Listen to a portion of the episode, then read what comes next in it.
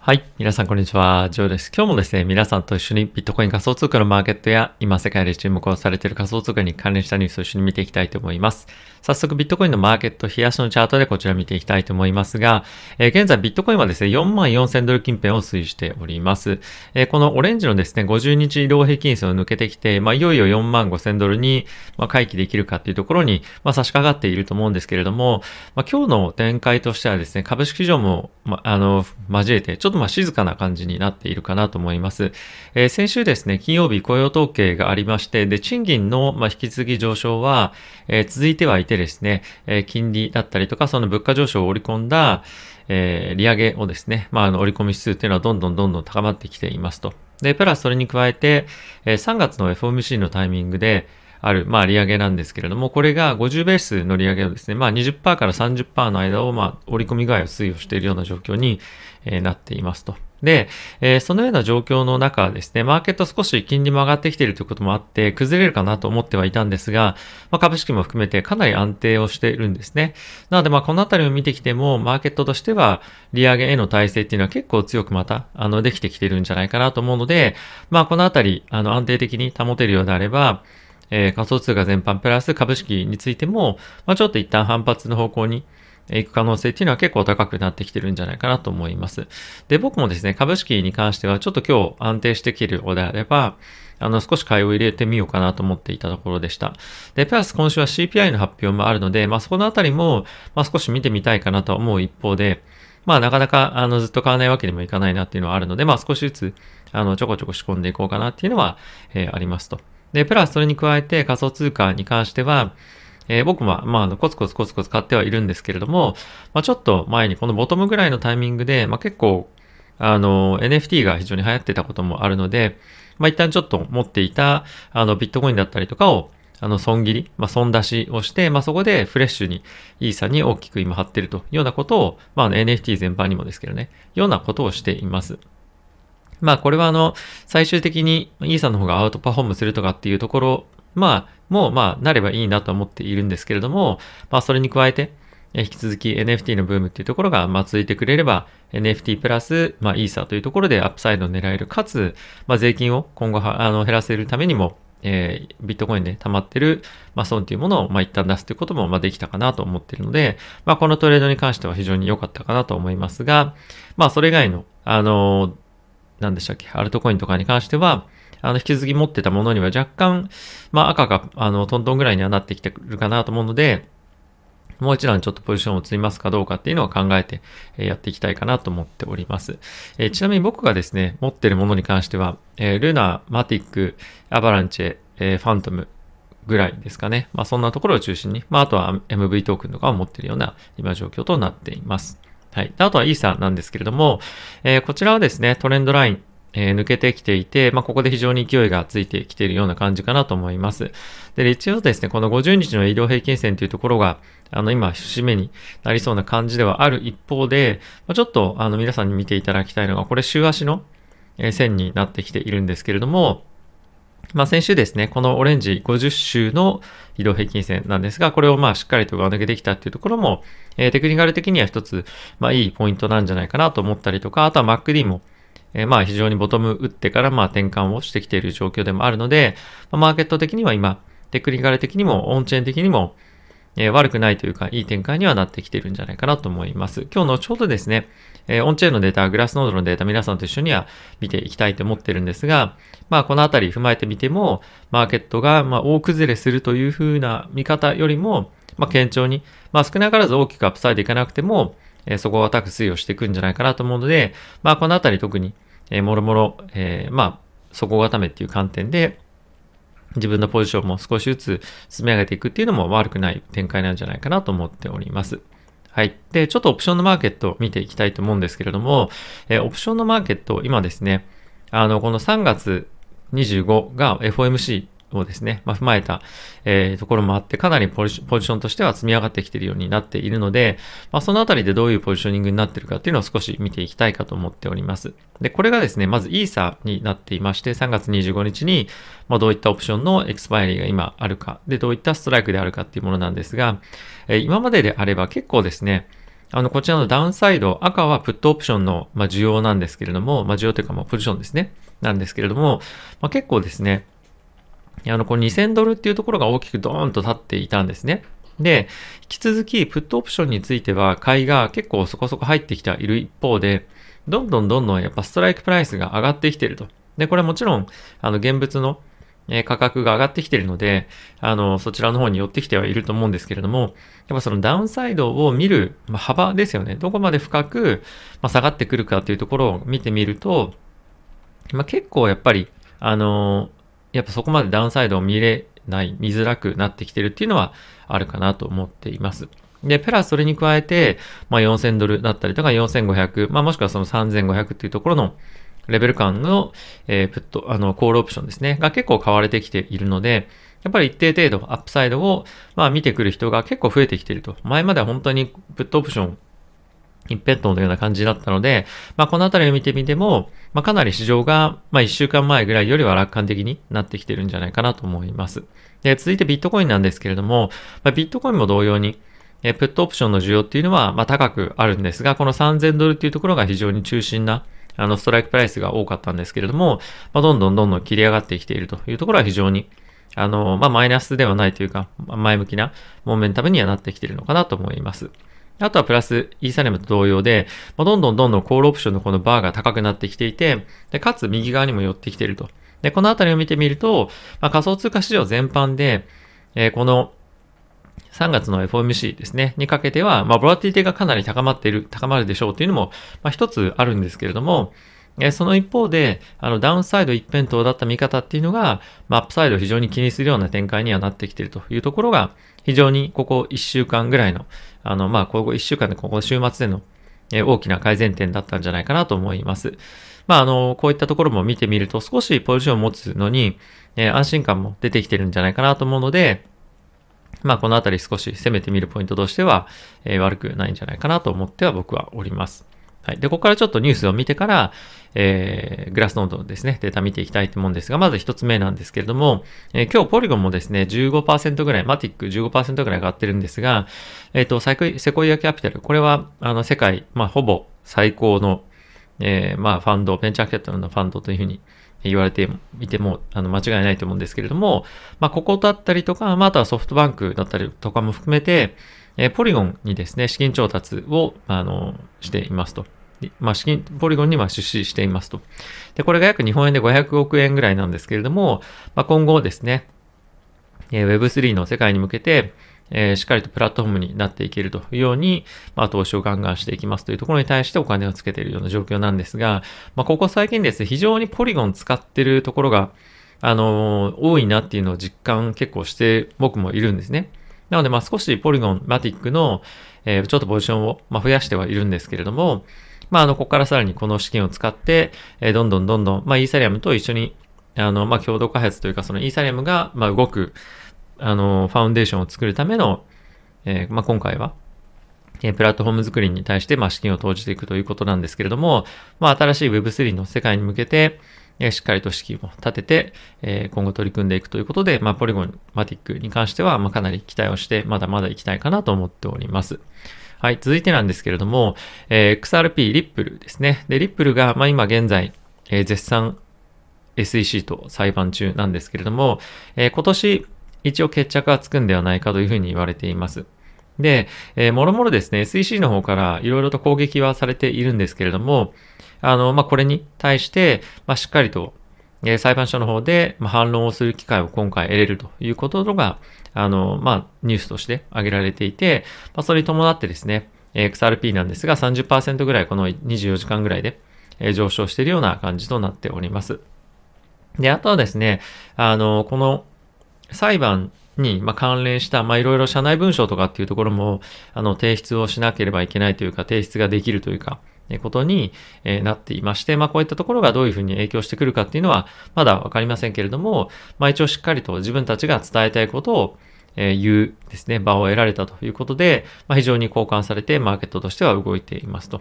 で、まあ、これは、あの、今後の仮想通貨全般に対しても、マーケット結構インパクトがあるような、裁判になってくるんじゃないかなと思うので、まあ、引き続き注目をして見ていきたいかなと思っております。はい。で、まあ特に材料ないんですけれども、あの、支部トークンがですね、20%ぐらい上がっていますよと。で、結構こういった、あの、ミームトークンに、まあ、資金が入ってくるというところは、まあ、やっぱり少しリスクマーケットとして、えセンチメントを感じ、改善してきてるんじゃないかなと思います。あと、まあ、面白いなと思ったのが、あの、支部トークン20%くらい上がってるんですけれども、えー、同時に関してはそんなにまあ反応してないんですよね。なのでまあそのキングオブミームトークンみたいなその位置づけっていうのが、まあ同時コインから芝トークンに、えー、ちょっとまあ映ってるというか、あのー、そんな印象はなんとなくあるのかなと思いました。まあいずれにせよですね、こういったところに資金が入ってくるっていうのは、マーケット全般が活発に活況になってきている証拠でもあると思うので、まあ、まだまだ3月の FOMC までは、まあ、完全に楽観視っていう感じではないと思うんですけれども、マーケットのセンチメントの改善っていうのをこういったところでも感じられるので、まあ、今は非常に悪くない試合になってきてるんじゃないかなと思います。はい。続いてなんですけれども、えー、ナスダックにですね、あの、バルキリーというファンドがありまして、えー、そこがですね、ETF、まあ、今回出していました。で、その内容なんですけれども、えっ、ー、と、ビットコインのマイニングをあのしている会社をメインにしてですね、ビットコインに関連したあの企業の ETF っていうのを出していました。で、まあこれに関してはやっぱりバルキリーにか、あのバルキリーはですね、あの SEC から確かビットコインの現物の ETF を、まあ、拒否されてたんですよね。あの提出して、まあそれがダメだったというところもあって、まあ、結構ガンガンガンガン彼らとしては、ビットコインに関連した、まあ、ETF どんどん出していきたいっていう意向が、まあ、一つ強くあるんじゃないかなと思っています。で、まあ、彼らとしては、あのやっぱりビットコインの現物の ETF っていうところも非常に重要だと思うんですけれども、まあ、それ以外のビットコインにま関連した企業だったりとか、そういったまあバリエーションを非常に多く、早い段階で増やしておくことで、しっかりと資金を、まあ、マーケットから得られるようなポジショニングっていうのを、まあ、築いていこうというのが、まあ、一つの戦略なのかなと思っております。まあ、こういったところをどんどんどんどん出していくことによって、ビットコインへの注目度もそうですし、まあ、あと実際にこういったファンドに投資をして、あの、まあ、マーケットからリターンをしっかり得られるようであれば、ビットコイン仮想通貨の業界だったり、まあ、実際のその、あの、ものですよね。に対してのイメージも大きく変わってくるかなと思いますし、あとこの2月8日、まあ、あさってというか今日か、今日ですけれども、えー、まあ、非常にいい、あの、タイミングでのローンチかなと思うので、まあ、このあたり結構ローンチのタイミングっていうのも重要だったりもするので、えー、まあ、うまくいってくれると、まあ、業界の発展というか、あの、まあ、そういったところにも大きくえー、まあ、貢献してくれるんじゃないかなと思うので、まあ、一つ嬉しいニュースかなと思っております。はい。で、ここからグラスノードのデータちょっと見ていきたいと思うんですけれども、えー、まずはですね、ビットコインから見ていきたいと思います。で、一つ、まあ、注目して、えー、置きたいポイントっていうのがいくつか、まあ、一つがいくつかありまして、あの、軒並みですね、このビットコインのフォルダーの数っていうのが、まあ、どんどんどんどん減ってってるんですよね。まあ、これも100ビットコイン以上持ってる人たちの、あの、数の下落なんですけれども、まあ、ここクジラに関しても下がっていると。で、ここも同様ですよね。で、えー、にもかかわらず、えー、ビットコインの価格は上がっていますと。でじゃあこれどういうふうに説明がつくかっていうと、まあ、多くのあのビットコインがより、まあ、クジラのところに集中を、えー、していて、で、数少ないクジラのところに、まあ、より多くのビットコインが集まっているっていうような状況に、ね、今なってはいるんじゃないかなと思っています。で、プラスそれに加えて、えー、今っていうのはですね、えっと、ちょっと下に行くと、あの、わかるんですけど、これですね。えリアル、ホドルウェーブですね。で、まあ、これ、どんどんどんどんこの濃いところの割合がですね、右に行くにつれて下がってま、下がっていってますよね。なので、まあ、長期的投資家がどんどんどんどんビットコインを、まあ、保有していて、かつ売らないっていう状況になっているので、まあ、今の状況としては、まあ、より長期のフォルダーに、ビットコインが移ってってるというようなま状況になっていると思うので、マーケットにはま売りがより出づらい状況に今なっていってると。で、まあよく言われるサプライショックみたいな感じで、ビットコインの取引所にはビットコインがまあ出回ってもちろんいるんですけれども、まあなかなかその、まあ供給とあの、そこに取引所にある割合という観点からどんどんどんどん今下がっていってるんですね。まあそういったところを見てみると、まあ、売り圧力がかなりあの下がってきているというところもあるので、まあ一つこれは大きなあの流れ傾向かなと思っています。で、一応これがですね、どれぐらいのビットコインが取引所に発行枚数に対して置かれてるかっていうところなんですけれども、まあかなり右肩下がりにどんどんどんどん下がっていってますよね。で、プラス、まあ、この昨年の、昨年というか、まあ、あのー昨年か、昨年の、ま、9月10月ぐらいの大きなクラッシュのタイミングと比べても、まあしっかりと、まだまだ、取引所から資金は引き抜かれているというのは、まあこれ結構大きな、あの、まあインパクトというか、いい傾向なんじゃないかなと思っておりますので、まあファンダメンタル的には非常に、あの、長期的に見てみると、まあいい環境に今あるのかなと思ってます。で、プラス、えー、これビットコインの先物の取引ボリュームなんですけれども、まあ、大きくは、あの、登ってきてはないんですが、まあ、徐々にポジションっていうのは積み上がっていますよと。で、プラス、これに加えて価格も今上昇してるじゃないですか。なので、え時価総額に対しての、えー、ビットコインの先物の、あの、総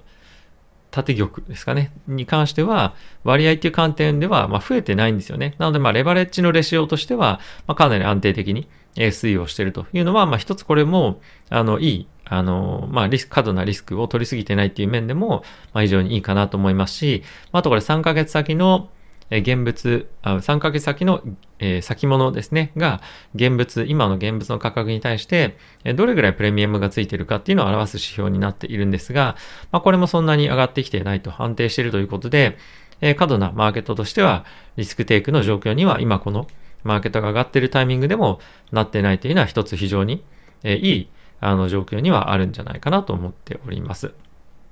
はい。まあ、あとはですね、ちょっと前にも見,、見たことがあるんですけれども、えリザーブリスクというところで、えマーケット全般はさっきちょっと見ましたけれども、あのまあ、ロングタームホルダーの方が今非常に保有をしていて、ここの緑のラインから下に、ま、いると、まあ、そのマーケットでのダンプリスクっていうのが、まあ、非常に低い状況にあるというふうに言われているんですが、まだ同じような、あの、この緑の線の下に、まあ、いるので、まあ、そういった大きくマーケットに、ま、ダンプされるようなリスクっていうのが一つ少ないっていうのは、ポジティブな要因なんじゃないかなと思っています。はい。で、続いてちょっとイーサも一緒に見ていきたいと思うんですけれども、まあ、イーサレンもですね、あの、少し似たような状況はあるんですけれども、えー、ビットコインのその、